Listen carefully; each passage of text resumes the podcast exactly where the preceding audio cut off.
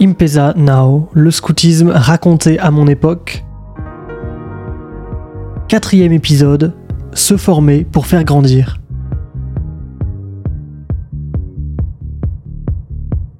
Depuis le début de l'année, je suis chef pour pouvoir dépanner un pote qui était en galère, mais j'ai autre chose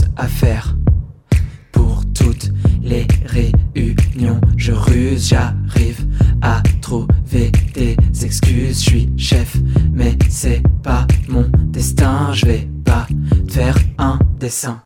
Je suis un bad chef, j'ai pas fait ma promesse, je passerai pas mon fa les bûchettes j'en veux pas. Je suis pas moi les mails je les lis pas, je réponds pas. Les jeunes, quand ils arrivent au scout, ils sont pas livrés à eux-mêmes. On parle beaucoup d'autonomie, on parle beaucoup de, voilà, de débrouillardise et tout ça, mais ils sont pas livrés à eux-mêmes, ils sont encadrés par, euh, euh, des, jeunes adultes parce que une des forces du scoutisme, c'est que c'est une association pour les jeunes et par les jeunes.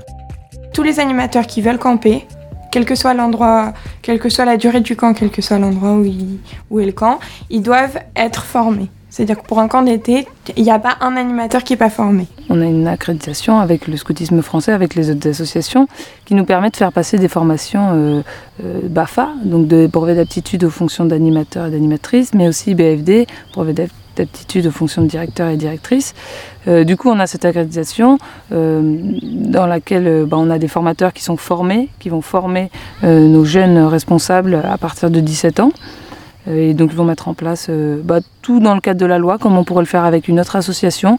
Euh, après, c'est des BAFA qui vont être un peu, bah, qui vont être orientés scoutisme. Donc, on va voir plein de choses sur la vie campée, la vie d'équipe, les enfants dans la nature. C'est particulier quand même un camp scout par rapport à un centre de loisirs ou un centre de vacances. On a des formations qui sont spécifiques par rapport à, par exemple, la nourriture, les temps spirituels, animer une activité, savoir qu'est-ce que c'est euh, la méthode scout, des fondamentaux, des, des choses qui sont utiles un peu partout. C'est des formations vraiment très, euh, très riches, très, très intenses. C'est ça l'idée, c'est de, de prendre des responsabilités au fur et à mesure des camps et des années, et des responsabilités de plus en plus grandes. Donc on a cette coloration-là lors de nos stages, mais sinon on forme vraiment à être des animateurs euh, et un, un jeune qui passe le brevet euh, d'aptitude de fonction d'animateur chez les scouts est tout à fait apte euh, à aller animer après dans un autre centre, dans un autre, dans un autre accueil.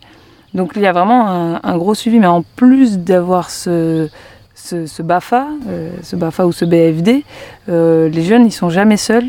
Euh, c'est ça qui est pas mal euh, aussi dans le scoutisme, c'est qu'on a des échelons.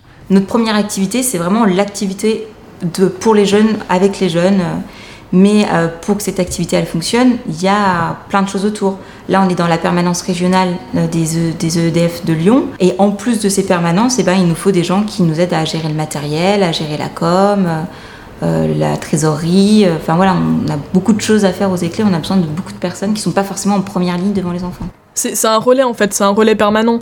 C'est-à-dire qu'on on peut commencer jeune ou moins jeune dans le scoutisme, mais euh, finalement, voilà, on va, on va apprendre de nos aînés, on apprend toujours de nos aînés et euh, de, nos, de nos pères, enfin de nos, semblables euh, au sein du mouvement. Et ensuite, euh, le but étant, euh, si on en a la possibilité, le temps, etc., de, euh, de retransmettre à, son prochain.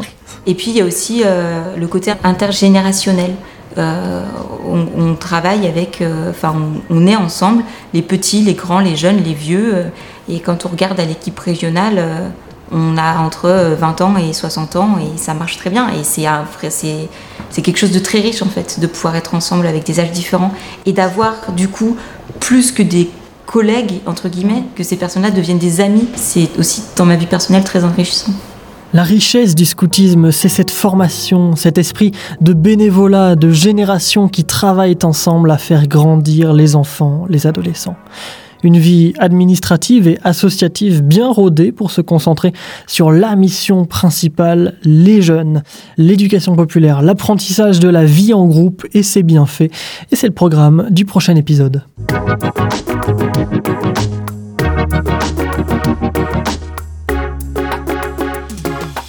Merci d'avoir écouté le quatrième épisode de Impezanao, le scoutisme raconté à mon époque.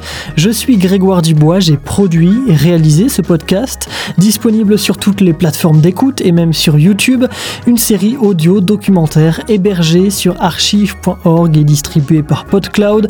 La musique a été composée par Timothée Mazurel et dans cet épisode, vous avez entendu les voix de Clément, Ella, Roxane, Rosanna, Ethan, Maë et Lily. Vos réactions, vos questions, impesano at gmail.com et sur les comptes Twitter et Facebook du documentaire.